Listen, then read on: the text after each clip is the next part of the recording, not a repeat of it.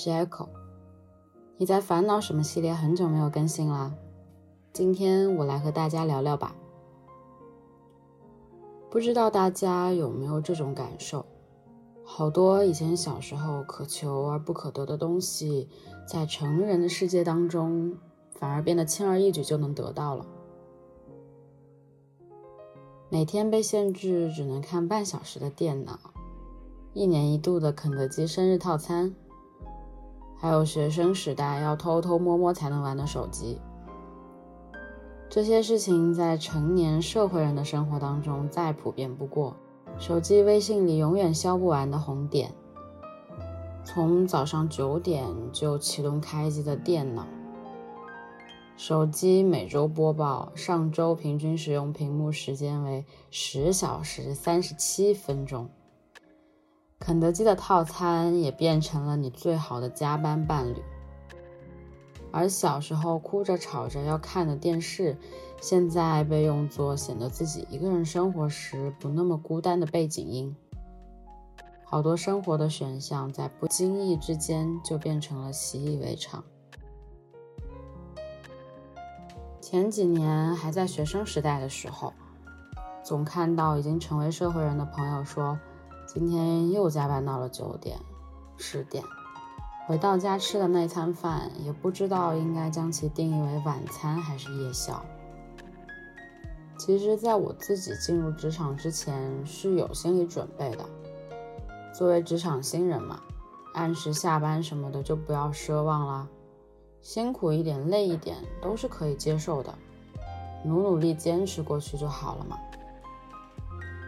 但一切的感同身受都不如一秒钟的亲身体会。好几次在群里看到一些卡友九点甚至更晚下班，上个月自己也经历了加班到凌晨三点的情况。从抵抗到妥协，人多久能适应呢？我家住的离公司很近，所以一般都是走路上班的。相较有较长通勤时间的朋友来说，每天早上我只有化妆的时候能听听新闻播客，再就是走在路上能瞄几眼微博。前几周早晨上班的路上，天气还挺不错的，少了南方莫名其妙的阵雨，有的是企图进入秋天的微风。心情挺不错的。打开手机，看到报道说，竹内结子上吊自杀。哎，好难过啊！看到茉莉在朋友圈说，为什么每天打开微博都是有人自杀？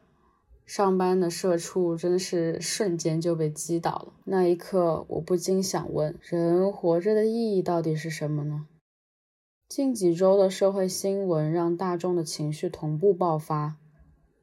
九月底的时候，也收到过一封来自卡友的邮件，他提出了一个问题：职业生涯对于自己来说到底是什么呢？显然，作为一个新人来说，我也没有什么储备能给他人去做出一个合格的讲述。关于职场相关的讨论，最近听展开讲讲。讲职场剧的一期播客当中提到一个问题：如果让你选择，你是更愿意朝九晚五，有一个可预知的上下班时间的坐班工作，还是更愿意做一个拥有弹性工作时间，但是需要二十四小时 stand by 的工作呢？其实，在学生时代，我就想过和这个问题逻辑类似的问题。我到底更适合自习，还是更适合听老师上课呢？在高三强迫自己搞很多自习活动之后，我发现，在这样的模式当中，我的效率其实并不高。后来接触了弹性工作，也有着同样的自我反馈。有一段时间，其实还蛮自卑的，就因为自己的工作和学习模式，自由工作与弹性时间是多少人羡慕的状态啊！怎么我就不行呢？正式进入职场，我发现我就是更适合所谓的坐班制，即使今天早上你也并不确定今晚会加班多久，但是一定量的规律时间表会让我更加有安全感。这样想想，又看到了自己的矛盾点：不适合自习或者弹性制工作，是因为自己不想在所谓的自由范围内去约束自己，非得在几点钟干什么事。但是来自外界的约束。又是自己可以欣然接受的，难道我这一类的人就是追求藏在约束性缝隙中的快乐吗？说实话，我不知道有没有朋友还有像我一样的想法，或者会对更倾向于这样工作学习模式的自己而感到自卑。反正听完那一期展开讲讲，我是想开了不少。从正式开始工作到现在，已经三个多月的时间了，身心俱疲的感觉是逐渐递增的。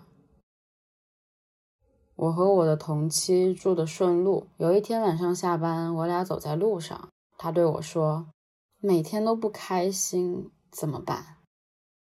不开心怎么办？”这还真是难倒我这个老丧逼了。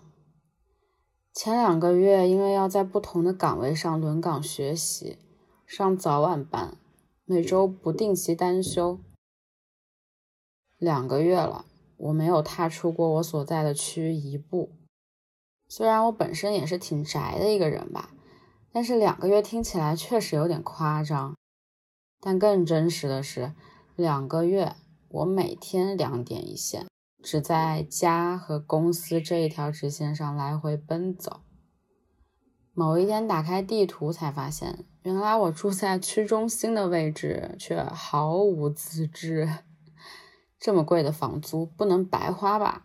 商圈逛起来。为什么说工作累人？因为我发现我们的生活太难与工作分开了。微信工作群时不时都会有同事更新他们最新看到的案例，企业微信数字报表即使在周末也会在九点前准时推送。二三十个社群，四五个不同部门共同沟通的小组，每天要处理的碎片信息真的太多太多。重新电脑登录企业微信，它都要加载三十秒才能更新完所有的对话。而且我发现，在周末的时候，我也很难放松下来，整个人的精神是绷住的，自己的行动就像被一种无形的力量所追赶着。快一点，再快一点，我们到底要赶着去哪儿呢？听展开讲讲说，不同的人处理工作的难点到底不同在哪里？具体并不在工作能力上，而在处理工作情绪的能力上。听到这里的时候，我简直拍手叫好，可不就是处理情绪的能力吗？在疫情刚爆发的时候，太多人感受到了这种洪水般碎片信息的威力。不过，至少我们还有余地选择不去看。但是工作上想要逃开是很难的。当然，刚开始工作的前两个月，我还是在尽力逃的。等工作的内容越来越复杂之后，再想要逃跑，可就是要被淘汰了。我想，我应该是一个反对微信办公主义者。如果有这样的一个组织的话，这几个月体验下来，我感觉国人并不太有使用互联网群组的边界感。更甚的是，觉得做什么事情拉上一个群组就能加速事情解决速度的百分之五十一般。其实大家都会打开免打扰模式吧，所以每次看到那几个红色的字，有人艾特我，都能让我这个社恐一级玩家倒退三步。在与人保持距离这一点上，我也非常喜欢日本的惯用模式。在日本留学或者和日方对接翻译文稿的时候，其实也都有群组交流，但是远到不了信息轰炸的程度。即使是关系很好的老师，在邮件交流上也还是会礼仪端正的感觉，这也会让我感到安全舒心。这样一想，这应该也能算得上是一种规范或者约束吧。其实最近的一次情绪崩溃，就是自己在加班回家的路上，还看到有人艾特我这几个字导致的。迷茫、困惑与割裂，可能都是初入职场的人会抱有且长期抱有的情感吧。只不过是不同类型的人所抱有这几种情绪所占的比例不太一样。我倒是觉得，即使被这些情绪所困扰一段时间，也并不是什么坏事。我个人在一开始的时候，割裂情绪就还蛮严重的。听我们节目一段时间的卡友们应该都知道，我大学的专业是日语，而现在我在做着与日语完全不相干的工作——营销策划。工作职位其实还好，但是主要针对的市场人群让我相当割裂。刚开始做商品营销的时候，常常也会因为对产品无感而放弃。导致工作事项无法落地，与其说是无法落地，倒不如说是根本没有开始的动力。在一番挣扎与割裂当中，我终于也做出了让老板觉得眼前一亮的东西，但也时常再一次陷入自我否定的死循环当中。有一次，视频的脚本写了三天，甚至还没拿给老板看，就自我阉割了。时常会因为前辈们不客气的点评而闷闷不乐，但也会在获得老板一稿通过的时候获得三秒钟的极致愉悦。有时候一瞬间冷静下来，喂，你到底在为谁做事啊？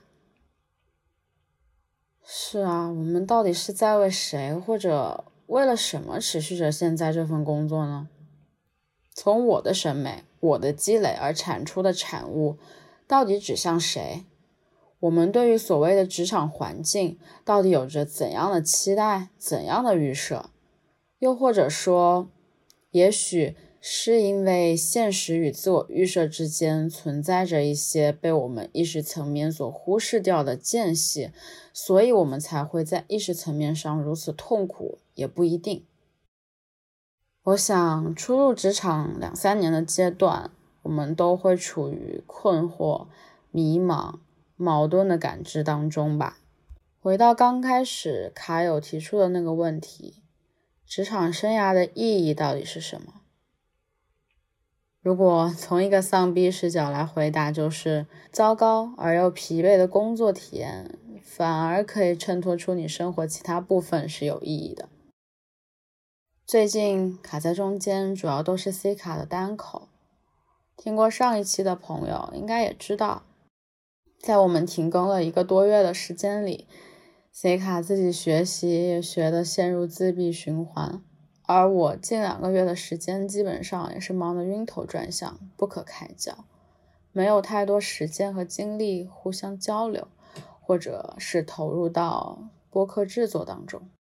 其实很想和大家交流啦，但是这两个月着实也是有点太难熬了。难熬的两个月也是促成这一期内容的原动力吧。不知道有没有卡友经历过职场冷暴力啊？初入职场三个月的我，觉得自己应该是碰上了，迷茫、自我怀疑。刚开始甚至都不会意识到这就是职场冷暴力，只会觉得说：“哎，是不是我作为一个新人不太行啊？”这样的情感体验和青少年时期的体验还挺像的，被否定、被冷漠对待、被不信任，然后陷入自卑、自我怀疑。不过可以肯定的是。现在的自己不再会被这样的人所带偏或者打倒了。还记得刚才提到的我的那位同期吗？他与我说，有几天回家的时候，压力大到止不住的流泪，真是应了那个表情包说的：“我这辈子吃过最大的苦就是上班，难受过，抱怨过，也破口大骂过，但是没有动过要离开的念头。三百六十五天的轮回，一转眼时间又冲到了十月份。我在构思这篇文案的时候，想到了去年年底的自己，状态、心境与现在的自己多少是有些相似的。是 C 卡带我走进了播客，是播客带给了我很多精神动力，也是我为什么想要邀请 C 卡与我一起做播客的原因。我说我想救人，能救一个是一个。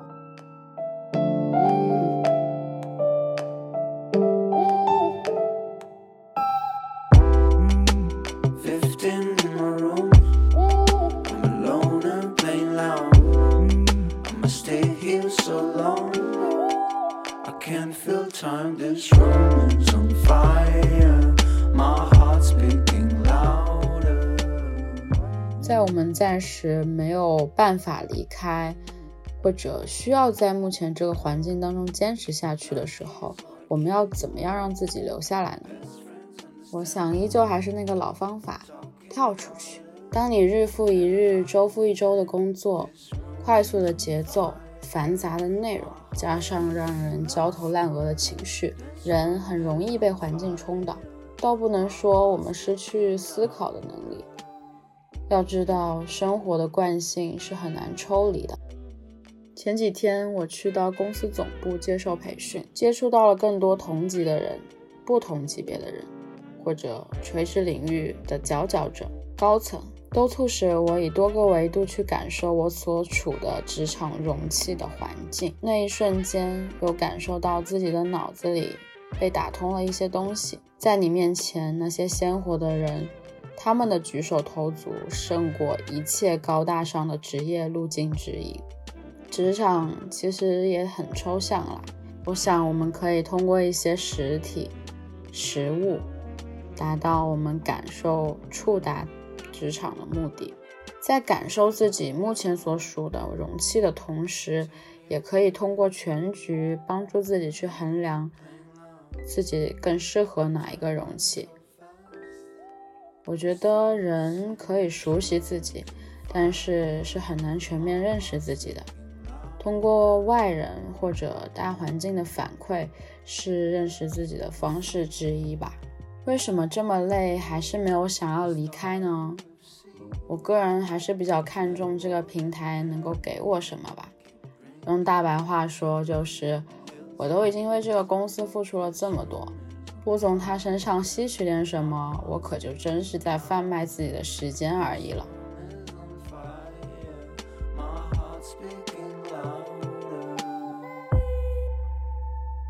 之前也做过一期关于职场的内容，没有工资我也去上班，是不是显得我很理想主义？说实话，对于我自己来说，这是一个比较恐怖的话题。因为至少在近十年甚至二十年内，我都无法做到这般坦然，这般不在乎金钱的回报。这也进而引发我自己反复琢磨思考：那我现在所做的这份工作，最终指向的是谁呢？我现在的这份工作也算是有一部分创造性的内容，就像做播客一样，创意或者创造性的工作是要输出的。那如何能够在一次又一次胆怯与尝试当中，最终确定、坚定自己的立场，又或者说形成自己固定的观点输出形式和渠道，其实是一件非常难的事情。最近在一点一点努力找回创作的动力，谢谢大家的陪伴与支持，我们下次再见。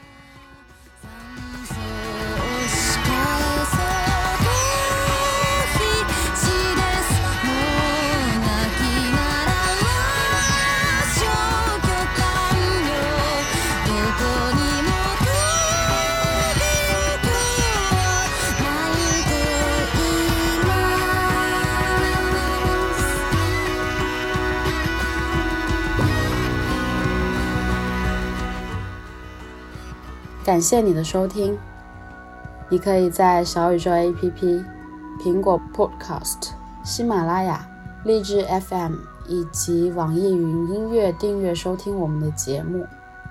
如果你喜欢我们，也可以在苹果 Podcast 给我们评分。欢迎大家在评论区多多交流哦。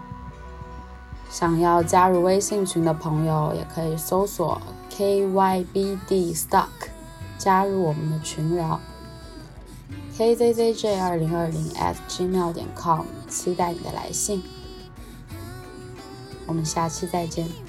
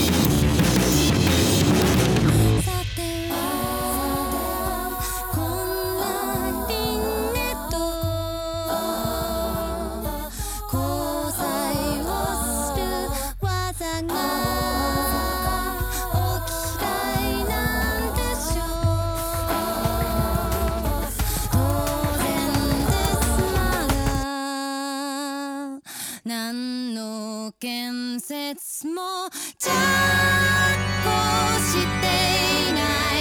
白紙に変え